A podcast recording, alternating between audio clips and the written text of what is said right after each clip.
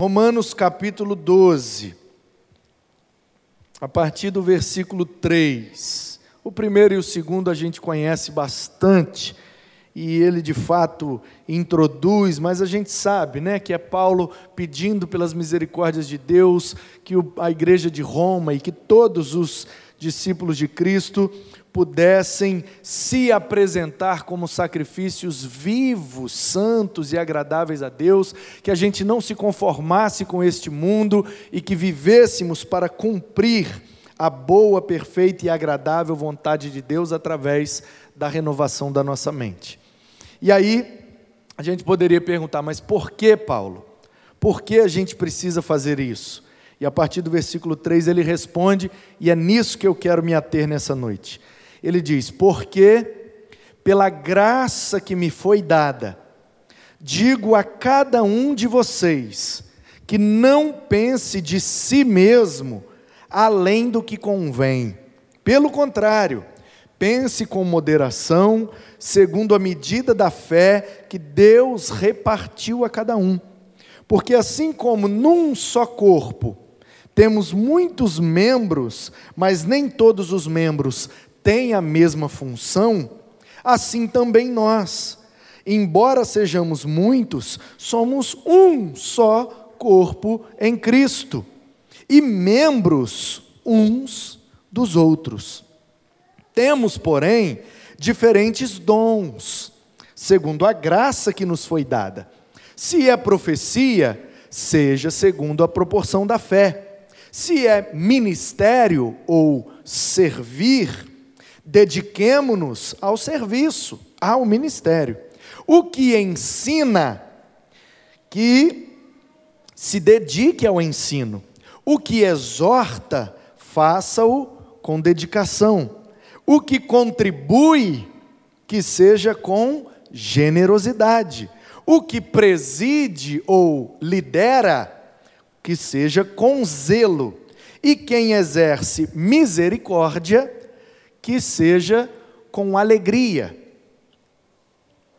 Então, irmãos, nós temos aqui a lista de alguns dons, dons que Deus dá à igreja através dos seus membros. Nós temos três principais listas de dons no Novo Testamento. Uma está em Romanos 12 e são conhecidos como os dons de administração, ou os dons do Pai, ou os dons de, de condução da igreja. Nós temos outra lista, e eu vou para ela agora, que é 1 Coríntios capítulo 12. 1 Coríntios 12 é chamado de os dons do Espírito os dons de, de manutenção, os dons de avivamento da igreja, os dons que vão cooperar para que a igreja cresça de maneira viva, saudável. E aí, Paulo diz aos Coríntios no capítulo 12, eu vou ler a partir. Vamos a partir do primeiro, só para você se inteirar. E, e, Paulo já dá logo aqui uma, uma chamada no primeiro versículo que dá quase que um saculejo na gente. Ele diz assim: Irmãos, não quero que vocês estejam desinformados a respeito dos dons espirituais. Eu estou lendo na versão nova Almeida atualizada. E pode mudar aí da versão que você usa. A versão que eu decorei esse texto é na versão Almeida, revista e atualizada, que diz: Irmãos, quanto aos dons, não quero que sejais ignorantes. Ou seja, ignorância não no sentido de brutalidade, rispidez, né, mas no sentido de não conhecimento. Então, Paulo está dizendo: olha, os dons são um assunto delicado na igreja. É um assunto complexo, profundo, que exige maturidade, mas ninguém pode ficar ignorante. Ou seja, todo mundo tem que estar informado a respeito disso. Vocês sabem, versículo 2, que quando eram gentios, ou seja, quando vocês não eram crentes, se deixavam conduzir aos ídolos mudos, conforme vocês eram guiados. Corinto é uma cidade grega onde a idolatria era muito forte. Então o que Paulo está dizendo é: quando vocês não eram crentes, vocês se reuniam nos templos, nas casas, por onde vocês se reuniam, e vocês confiavam em estátuas, em peças, em ídolos mudos, representações de deuses ou de anjos, e vocês depositavam a fé de vocês nessas esculturas que são mudas, que não falam, que não ouvem, que não podem fazer nada por vocês. Mas agora vocês são crentes. E agora, como crente, eu preciso que vocês entendam algumas coisas. E aí ele diz, a partir do 3: Por isso quero que entendam que ninguém que fala pelo Espírito de Deus afirma anátema Jesus. Ou seja, ninguém usado por Deus vai dizer que Jesus não é Deus que Jesus não é o Filho de Deus, que Jesus é um desviado, que Jesus veio trazer algo errado para nós. E anátema é uma palavra que significa, em sua literalidade, aquilo que é amaldiçoado, ou simplesmente maldito. Então, Paulo está dizendo: todo mundo que diz que Jesus não é bênção, que Jesus não é bom, que Jesus não é abençoador, não está falando de acordo com a vontade, muito menos de acordo com a palavra de Deus. Por que é que Paulo está dizendo isso? Porque lá em Corinto, quando a igreja começou a crescer muito, ela começou a gerar muita confusão. A igreja de Corinto foi uma igreja muito abençoada, muito grande, muito viva, mas também muito problemática. E por conta desses problemas internos da igreja, começou a ter uma impressão de que quem estava seguindo a Jesus, a vida ficava pior do que antes, porque essa pessoa agora virou crente, está nessa igreja e agora que começou a surgir um monte de problema, um monte de fofoca, um monte de confusão, é um tal de gente que, que, é de Pedro, o outro que é de Paulo, o outro que é de Apolo, o outro que é de não sei o quê, e o menino pegou a mulher do pai dele, o outro está botando o outro na justiça. Eles são tudo daquela igreja lá do tal de Jesus. Aí o que é que o povo começou a falar? Esse Jesus só pode ser maldito, porque depois que esse povo entrou para essa igreja, olha só a confusão que virou a vida desse pessoal. E aí o Paulo está dizendo: Jesus não tem nada a ver com isso. O negócio é que vocês não estão entendendo bem como ter um relacionamento saudável e é por isso que as pessoas não estão compreendendo quem de fato é Jesus. Então, Paulo está dizendo: eu vou explicar e vou orientar para que vocês fiquem bem, porque quanto melhor e mais saudável estiver a igreja, mais as pessoas de fora vão concluir: Jesus é bênção. Jesus é bom. Jesus veio para trazer coisas boas. Olha como esse povo da igreja é um povo abençoado, cordial, fraterno, tudo gente boa. Amém? E aí ele diz: por outro lado, ninguém pode dizer Senhor Jesus a não ser pelo Espírito Santo. Ou seja, ninguém pode ser orientado, dirigido, pastoreado. Ninguém pode ter Jesus como Senhor da sua vida sem a operação do Espírito de Deus. É o Espírito quem convence o homem da justiça, do pecado e do juízo. Então, o Espírito age para que a gente creia e aceite Cristo como bom, como bênção. E isso gera em nós a habitação do Espírito de Deus. E o Espírito de Deus em nós vai operar na igreja, através dos dons que ele mesmo concede à igreja para a edificação dela mesma. Então, quais são os dons, Paulo? E aí ele diz a partir do 4: eles são diversos, mas o Espírito é o mesmo. E também há diversidade nos serviços, nos ministérios, nas funções mas o Senhor é o mesmo. Há diversidade nas realizações, mas o mesmo Deus é quem opera tudo em todos. A manifestação do Espírito é concedida a cada um visando um fim proveitoso. Porque na igreja de Corinto tinha todos os dons, mas também tinha todos os problemas. Então Paulo está dizendo, gente, não adianta ter todos os dons, ser uma igreja grande e viva, mas o fim não ser proveitoso. Qual é o objetivo disso tudo? Tem que ser algo que se aproveita, tem que ser proveitoso, tem que ser para o bem. Então, ele diz a partir do 8: A um é dada, mediante o Espírito, a palavra de sabedoria. São nove os dons dessa lista palavra de sabedoria, a outro, pelo mesmo Espírito, palavra de conhecimento. E aí parece que é uma redundância aqui, né? Sabedoria e conhecimento não seria a mesma coisa? Não. Eu conheço gente que tem pouquíssimo conhecimento e enorme sabedoria. E conheço gente que tem enorme conhecimento e pouquíssima sabedoria. Conhecimento tem a ver com teoria. Conhecimento tem a ver com técnica. Conhecimento tem a ver com estudo. Sabedoria tem a ver com vida, vivência e maturidade. Prática. Então, uma coisa é eu saber o que fazer, outra coisa é eu saber como fazer. Deus levanta pessoas na igreja que têm palavras de sabedoria e levanta pessoas que têm palavra de conhecimento. Porque às vezes a igreja vai precisar de conhecimento, mas às vezes a igreja vai precisar de sabedoria. Você percebe a diferença? Sim ou não? Então vamos continuar. Há outro, segundo o mesmo Espírito, a conhecimento já foi o oito, agora o nove. A um é dada no mesmo Espírito a fé. Olha bem, a fé como um dom.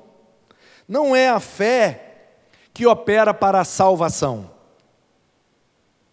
A fé salvífica, que Paulo fala em Efésios, que pela graça sois salvos, mas isso não vem de vós, é um dom de Deus. Pela graça sois salvos mediante a fé em Jesus Cristo. Então, existe uma fé que opera para salvação, mas existe uma fé que opera para edificação. A edificação da igreja. Um crente com outro crente, igreja de Jesus, mas às vezes rola uma dúvida, às vezes rola uma desconfiança, às vezes rola uma insegurança, e aí Deus usa alguém com uma fé inabalável para inspirar, influenciar e levar a igreja a dar aquele passo de fé na direção da vontade de Deus. Isso é o dom da fé.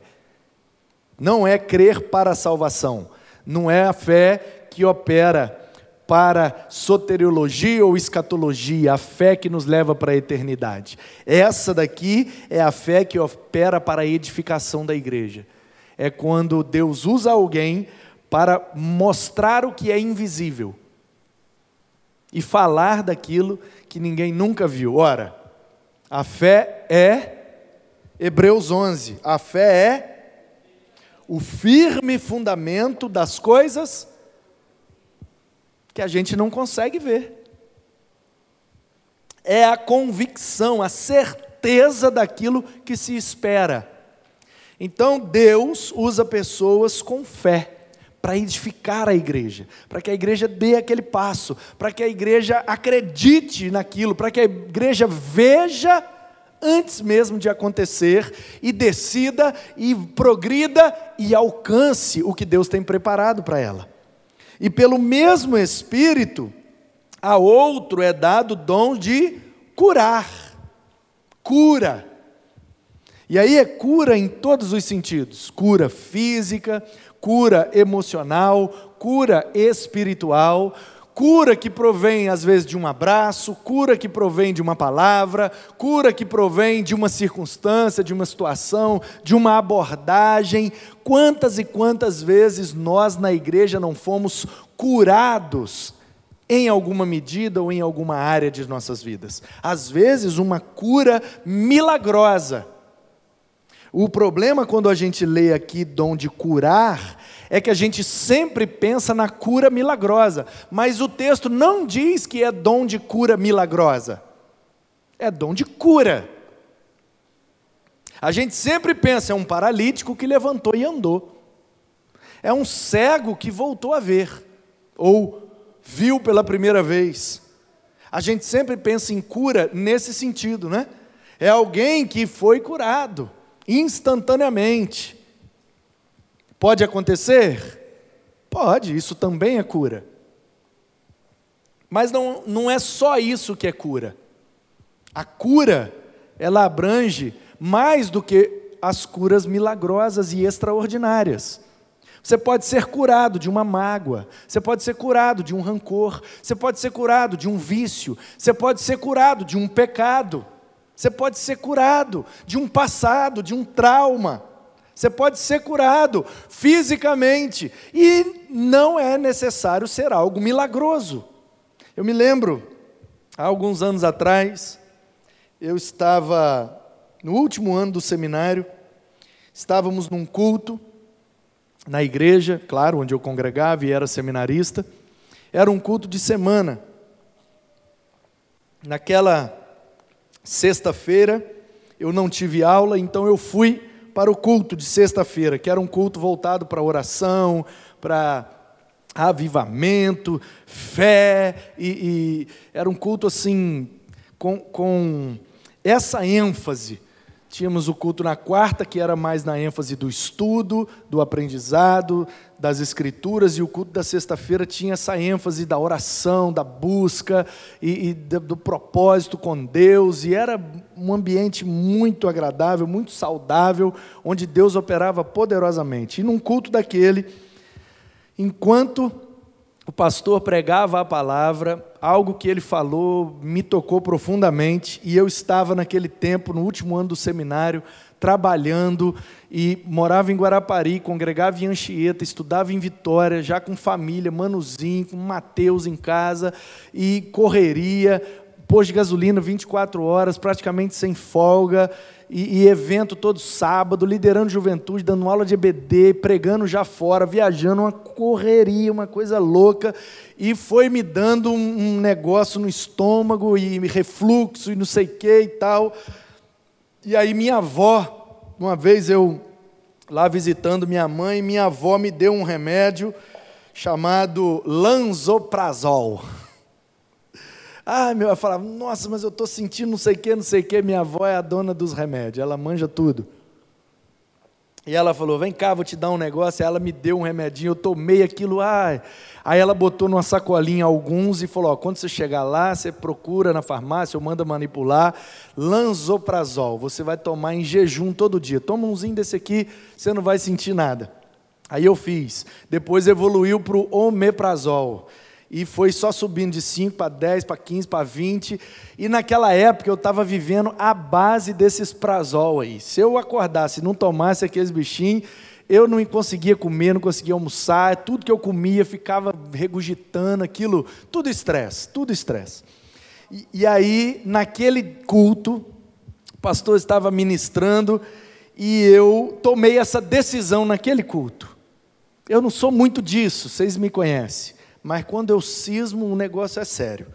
E aí, eu cheguei em casa e eu senti naquele culto, não sei explicar, mas eu senti que Deus tinha me curado daquele negócio. E aí eu falei: eu estou curado, eu não vou mais tomar prazol nenhum. E vamos ver o que, que vai acontecer. E aí eu, no dia seguinte, não tomei e no outro não tomei, não tomei, não tomei, não tomei, até hoje, nunca mais tomei. De vez em quando eu tomo, quando precisa. tem lá em casa, o Manuzinho também toma, porque ele tem lá uns negócios do estômago dele. Então, ontem mesmo a Ana Paula me deu um. eu fui dar aula em Cachoeiro na segunda-feira e, e não sei se eu comi, alguma coisa aconteceu, não sei se foi a água, a comida, eu sei que eu voltei e fiquei meio esquisito, e aí eu fiquei ruim na segunda, na terça-feira, eu fiquei ruim, e ontem também eu estava meio esquisito, a Ana Paula me deu um prazol daquele para eu conseguir dormir melhor. E até ajudou. Mas eu era dependente daquilo, eu tinha que tomar todo dia, senão eu não aguentava. E naquele dia aconteceu isso. Não foi nada milagroso, eu não dei nenhum testemunho, nem falei isso com ninguém. Estou falando aqui hoje. Acho que eu comentei isso uma, duas vezes de lá para cá, isso já tem uns 10, 12 anos. Então vejam bem, o dom de curar. Então a gente precisa crer nos dons, porque a Bíblia é palavra de Deus para hoje. Mas a gente também não pode crer de maneira distorcida e romântica, de que o dom de curar é só essas curas extraordinárias e milagrosas. É também, mas não é só isso. E aí, continua o versículo 10: há outro, operações de milagres. Aí sim, aqui é extraordinário. De vez em quando vai acontecer algo extraordinário. E a gente vai falar: foi um milagre. Deus fez, só Ele poderia ter feito, amém, aleluia, e milagre de toda ordem. Não pense também dessa maneira aí fantasiosa de que milagre é só relacionado a esse tipo de cura ou de evento. O paralítico andou, o cego viu. Isso pode ser? Pode, mas não é só isso. Tem várias coisas que é milagre.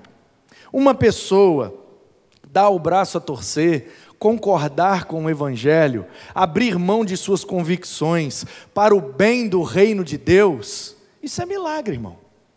Milagre.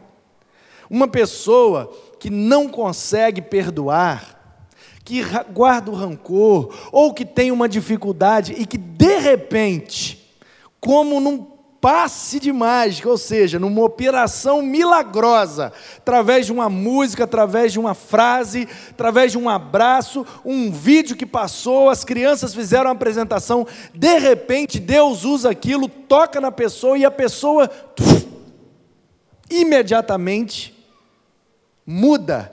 É milagre. Milagre. Tem muito tipo de milagre, muito. Basta a gente estar com as antenas ligadas, com a sensibilidade necessária para perceber: é Deus fazendo, é milagre. É milagre. A Kombi que está ali, nós não temos usado muito por causa da pandemia, mas daqui a pouco ela volta ativa. Essa Kombi é milagre. Quem lembra da história dela? Milagre. Precisamos de um veículo para o projeto social. A minha ideia foi uma caminhonete, porque era para buscar doações, roupas, né, móveis, tá, utensílios, coisas para o bazar, e também buscar comida, doações lá do, no SEASA e tal. E aí eu pensei, uma caminhonete para a gente buscar doações.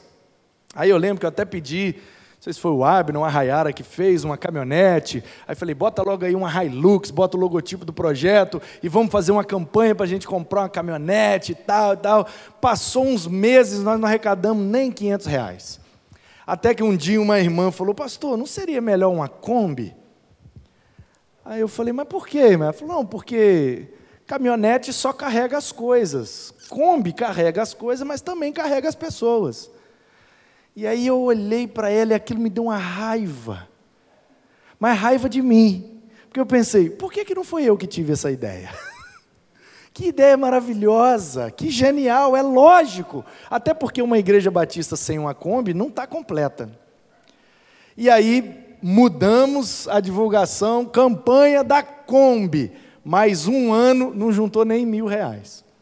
E aí a gente estava com um número aproximado de quase dois mil reais, depois de um ano e tanto de campanha para comprar a Kombi. Comprava nem as rodas, né? Aí eu fui pregar num retiro. Um retiro de Páscoa de uma igreja. Uma igreja grande, com um povo abastado. E eu falei com os irmãos, era Páscoa, eu fui na, na quinta ou na sexta, não lembro. preguei e tal. E aí, domingo pela manhã, tivemos o culto da ressurreição. O sítio era na região de Guarapari. E aí eu conversei com o pastor da igreja, o culto lá seria acho que nove ou dez da manhã. E aí eu falei, ó, eu vou sair bem cedo, vou lá na minha igreja, vou fazer o culto da ressurreição lá com os irmãos, seis da manhã, e volto para estar tá com vocês no culto aqui, não sei se era nove ou dez da manhã. Falei, tudo bem, está tranquilo, tudo certo. E aí eu vim, ministrei a ceia, fizemos o culto, foi maravilhoso o culto aquele dia. E aí, no final, eu disse: irmãos, eu estou pregando no retiro de uma igreja, vou voltar para lá agora, vou pregar, é a última vez que eu vou pregar. Depois do almoço, acabou o retiro, vai embora, à noite eu vou estar aqui de volta. E eu já conversei com o pastor lá e eu vou pedir umas doações para o bazar. Agora, lá no final do culto da manhã, eu vou passar os slides do projeto. E o último slide do projeto eu botei a imagem da campanha da Kombi. Uma Kombi com um logotipo igual ela está ali. E aí eu falei, eu queria que os irmãos orassem. Porque eu vou pedir as doações lá para o bazar e vou pedir, né? para a Kombi. Já conversei com o pastor, ele me autorizou. Irmãos, vai que eu volto de lá com essa Kombi. Amém! E aí pouca gente se manifestou. Eu lembro que uma irmã lá atrás levantou a mão e fez Amém. E eu agarrei naquele amém dela. Eu falei, então, amém. Eu vou voltar com essa Kombi. E para todo mundo, fala a verdade, era uma viagem louca da minha cabeça, né? Pastor vai pregar no retiro, vai voltar com a Kombi? Pois bem, meus irmãos, eu preguei, apresentei o negócio, fiz. Quando terminou, o povo veio. Aí eu falei: Ó, minha esposa vai estar ali fora, vamos botar uma mesa. E aí, claro, o pastor tinha me autorizado a fazer. E aí eu falei, ó, cada um de vocês, vocês são tudo rico, vocês são tudo bem de vida, não adianta querer me enganar. Eu vi os carros de vocês ali fora. Então o negócio é o seguinte: vocês vão voltar para o quarto agora, depois do culto, e vão mudar a roupa para vir mais confortável para o almoço. Quando você vier para o almoço, você vai olhar lá na sua bagagem, na sua mochila, na sua bolsa, e vai separar uma peça. De que eu não sei, mas uma peça boa lá você vai separar e vai trazer para a gente vender e abençoar o projeto social, porque as crianças precisam de nós e vocês podem nos ajudar. Eu conto com vocês, amém, aleluia, e pá. Aquilo encheu assim a mesa e deram chuteira, deram tênis, deram roupa, deram cordão, deram brinco, deram um monte de coisa. Joguei no porta-malha e no banco de trás, lotei aquele azeira de doação e vim carro lotado. Chegou aí, foi uma festa. Veio muita coisa boa. Amém, aleluia. Eu já estava satisfeito. Mudei a roupa, botei uma bermuda, uma camiseta, fui para a fila do almoço retiro aquele monte de gente, fila do almoço, é aquela fila que faz volta, vai para cá, vai para lá, com pratinho na mão.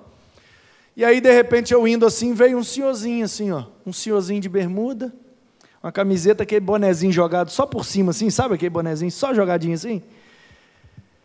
E aí veio aquele senhorzinho assim e tal, aí a fila caracol assim, de repente veio andando, veio andando, ele pum, parou do meu lado.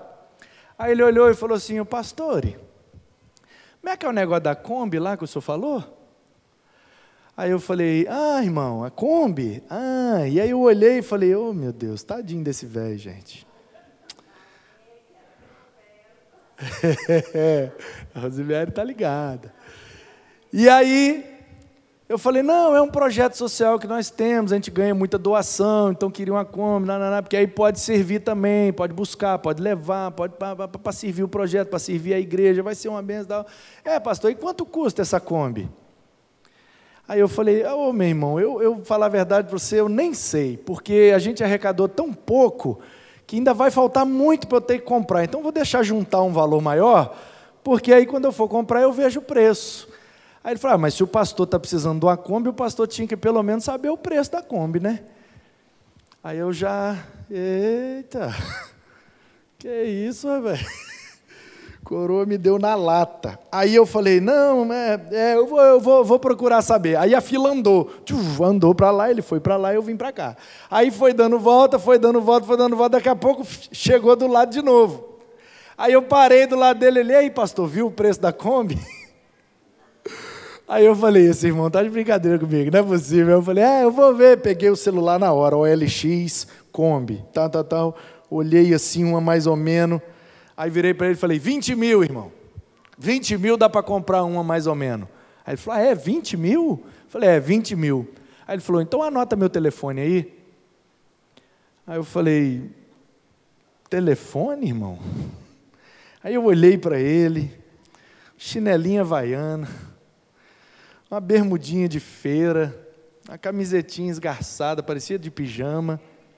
E com aquele bonezinho eu olhei e falei: gente, esse homem quer meu telefone para quê, meu Deus? E aí naquele dia eu descobri uma verdade. Quem tem, não parece que tem.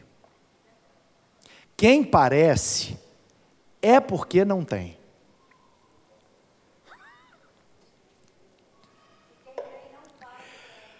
E aí eu peguei o telefone, salvei, aí ele falou: quando o senhor chegar em Vitória, o senhor olha a Kombi e me liga. Pois bem, aí chamei Marcelo da Fernanda, que é meticuloso com o carro. E aí fomos atrás. Olhamos, olhamos, olhamos, rodamos na serra, Cariacica e tal, papapá, e nada de achar uma Kombi que prestasse. Um belo dia, Marcelo me liga, pastor, vem aqui em Cariacica agora, eu estou aqui perto de Novo Brasil, e achei uma Kombi aqui que está nova, 19 mil quilômetros rodados, mais linda de um senhor que tem uma mercearia, ele só entrega compra aqui perto e está querendo vender rápido porque quer comprar um terreno do lado da mercearia, que ele quer fazer um mercadinho. E eu peguei o carro e parti para Cariacica e fui lá para Novo Brasil. Ali é, é Viana, é Cariacica ainda, né? Divisa ali com Viana e. E aí chegamos lá, aquela Kombi, mas estava nova mesmo. Aí demos uma volta na Kombi, tá, tá, tá. Eu falei, pronto, top. Aí o cara falou: tá aí para vender, tá tudo aí documento e tal, tal, mas eu quero 30. 30 mil. Falei, ai meu Deus. Aí eu falei, tá bom, peraí. Peguei o telefone e liguei para o homem. Mas liguei assim, né? O que, que esse homem vai arrumar? O cara quer 30 mil, eu tenho uns 1.800. Ele vai mandar o quê? Uns 500 conto de oferta? Uns mil reais de oferta? Vai, vai, tá, mas eu vou ligar. Aí liguei, o homem atendeu do outro lado. Ah, o pastor, ah, da como? Ah, eu achei que o senhor tinha até esquecido de mim, pastor. Falei, não, que eu estava procurando, estava difícil de achar uma boa. Achou? Achei. Tá boa? Boa, linda, maravilhosa e tal, tal, tal. Mas só que o homem está querendo 30. Aí ele falou, ah, pastor, mas 30, mas tem que estar tá muito boa. Eu falei, mas está muito boa. Então manda umas fotos dela aí para mim. Aí eu falei, o senhor tem um WhatsApp? Ele é claro, uai. Eu falei, gente, esse velho está me batendo sem me encostar toda hora. Tirei as fotos e mandei. Ele mandou um áudio, tá bonita mesmo.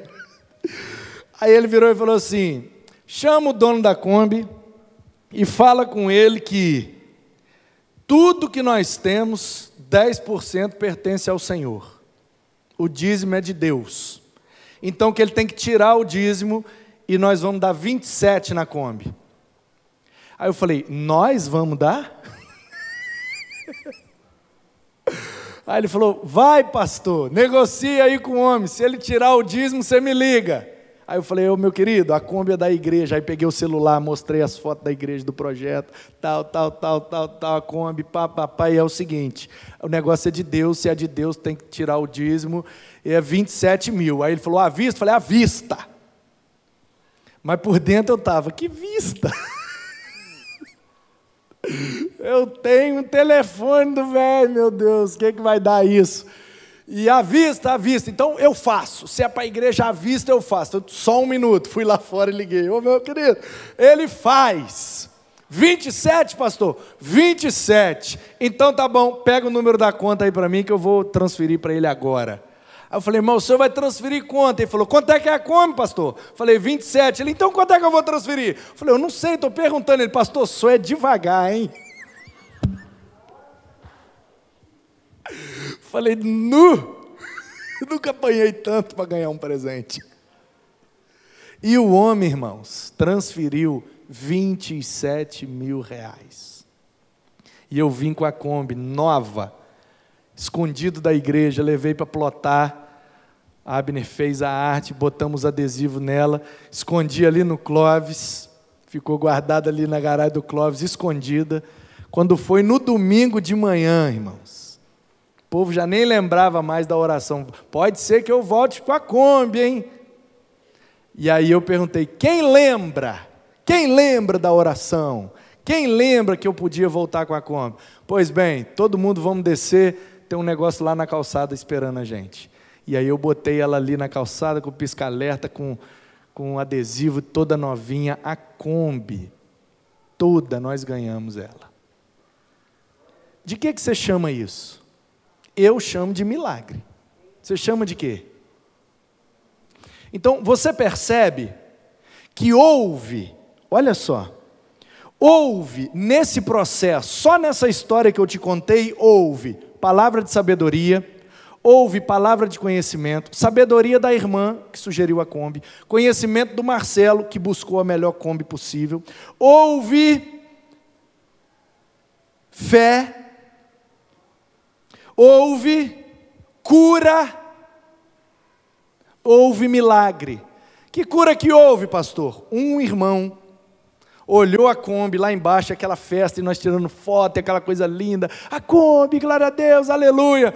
Um irmão me abraçou, encostou o rosto aqui em mim e escorreu uma lágrima no olho dele. E aí eu falei, ô oh, meu irmão, tá emocionado, que bênção, né? Aí ele falou, pastor, eu achei que eu ia morrer e não ia ver uma Kombi aqui nessa igreja. Falei, é mesmo, irmão? Ele falou, é. E esse negócio estava agarrado aqui dentro de mim há muitos anos. Porque há alguns anos atrás, nós tínhamos condição de comprar a Kombi, mas não compramos. Decidiu a igreja em assembleia investir em outras coisas, acabou comprando outras coisas e nós ficamos sem a Kombi. E ele me disse: na época eu trabalhava com os embaixadores do rei e uma Kombi seria muito útil para nós. Mas a igreja não decidiu por comprar a Kombi. Aquilo promoveu uma mágoa no meu coração e eu fiquei muitos anos com isso. E os anos foram passando e eu via que nunca acontecia, nunca se concretizava o desejo da igreja ter uma Kombi. E a igreja tem que ter uma Kombi, né, pastor? Eu falei, é verdade, tem que ter. E aí ele falou, mas hoje eu estou em paz. Agora eu posso morrer. A minha igreja tem uma Kombi. Falei, amém, mas o senhor não vai morrer, não, tem muita coisa ainda para nós viver. Eu não sei se você percebeu, mas o que ele estava me dizendo é: hoje eu fui curado. Eu esqueci, eu larguei para lá, eu estou satisfeito, eu tirei um peso de mim, e aí, irmãos, há outro profecia, há outro discernimento de espíritos, há outro variedade de línguas, que nós entendemos aqui ser capacidade para falar e interpretar e compreender idiomas, línguas, idiomas dialetos, porque a igreja de Corinto era uma igreja de passagem, uma metrópole portuária, onde passava gente de tudo quanto era nação, de tudo quanto idioma se falava ali em Corinto. Então, Deus foi capacitando a igreja para expandir o evangelho para que em todos os idiomas se compreendesse que só Jesus é o Senhor. Eu sei que tem gente que interpreta, compreende e pratica isso diferente de nós. Nós respeitamos com o mais absoluto amor, mas é assim que nós compreendemos. E aí no final, Paulo diz: Mas um só, e o mesmo Espírito, realiza todas essas coisas, distribuindo-as cada um individualmente, conforme ele quer. É Deus quem faz. Faz quando quer, faz com quem quer e faz do jeito que quer. E nós estamos começando esse mês para falar da harmonia no relacionamento. E aí, acabou que eu não li, né? Me desculpem, irmãos. Versículo 12. Aí Paulo agora repete as mesmas palavras de Romanos 12.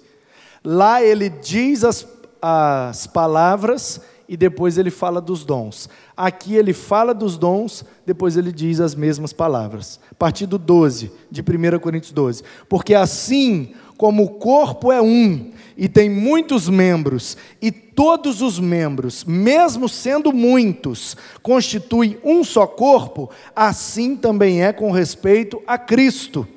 Pois em um só Espírito todos nós fomos batizados em um só corpo, quer judeus, grego, escravo, livre, a todos nós foi dado de beber de um só Espírito.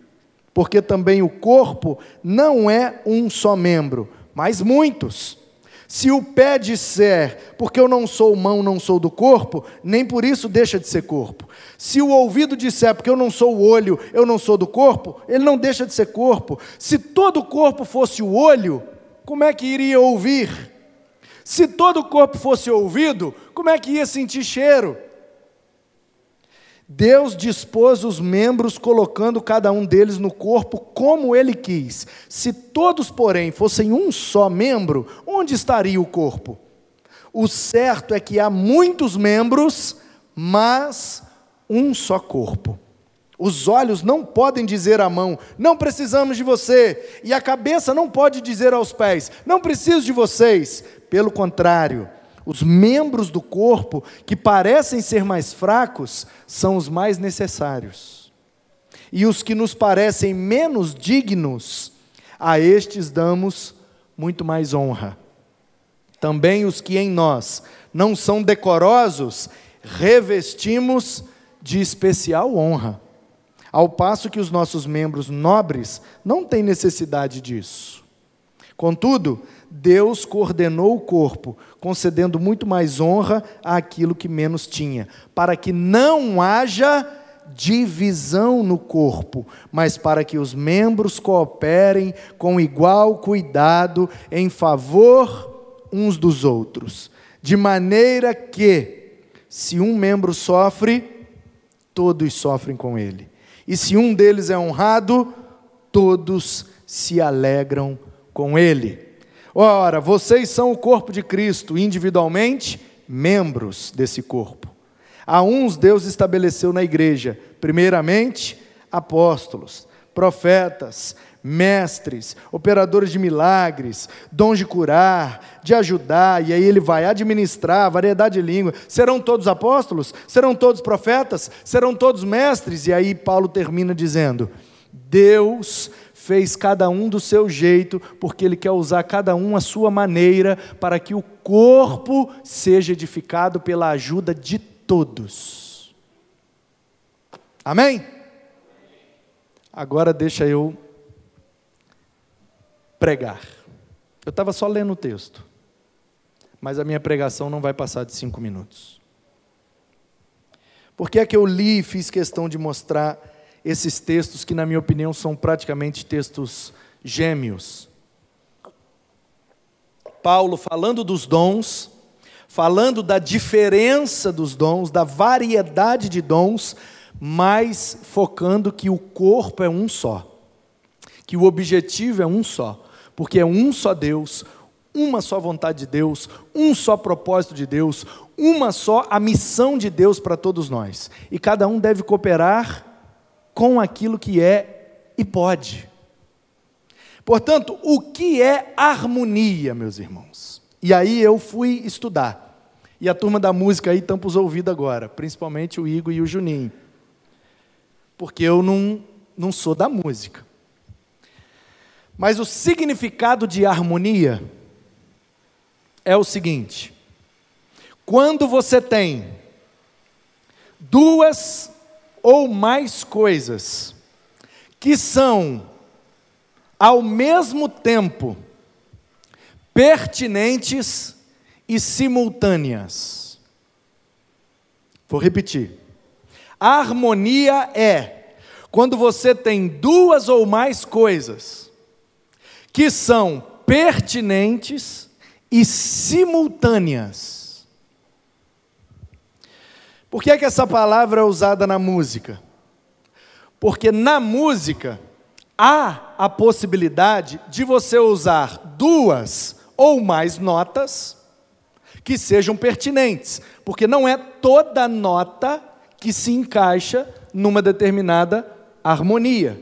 Então precisam ser pertinentes, ou seja, precisa ser agradável, fazer sentido. E simultâneas. E aí eu aprendi hoje, eu sabia mais ou menos, mas hoje eu vi na técnica a diferença de melodia para harmonia. A melodia são duas ou mais notas que são subsequentes.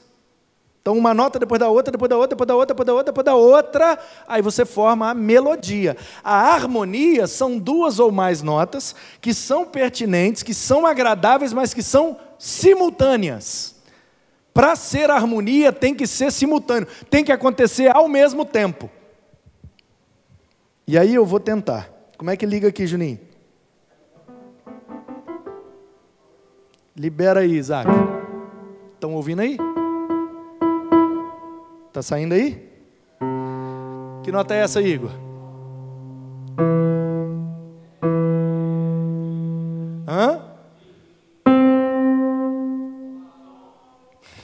Era o outro dó, a oitavada. O menino tem ouvido absoluto, vocês viram?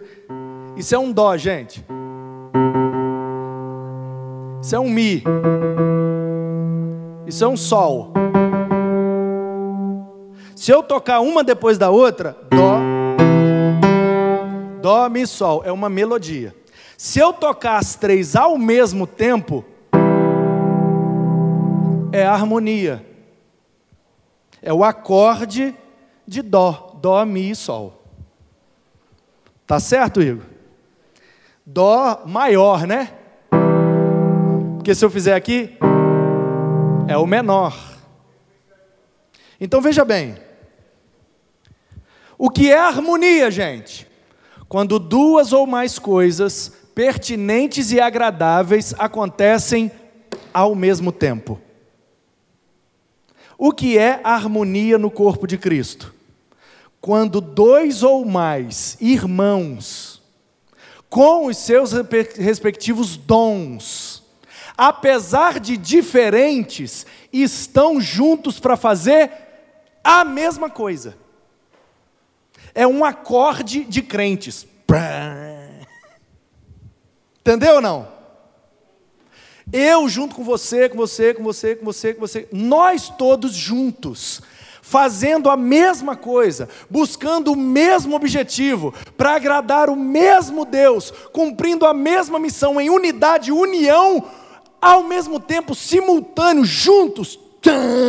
Nós, unidos como igreja, somos o acorde harmônico que agrada os ouvidos de Deus. É isso. Só isso que eu tinha para falar nessa abertura. Que Deus nos abençoe e nos use, cada um como uma nota, e que juntos sejamos um acorde lindo e harmônico para a glória do nosso Deus.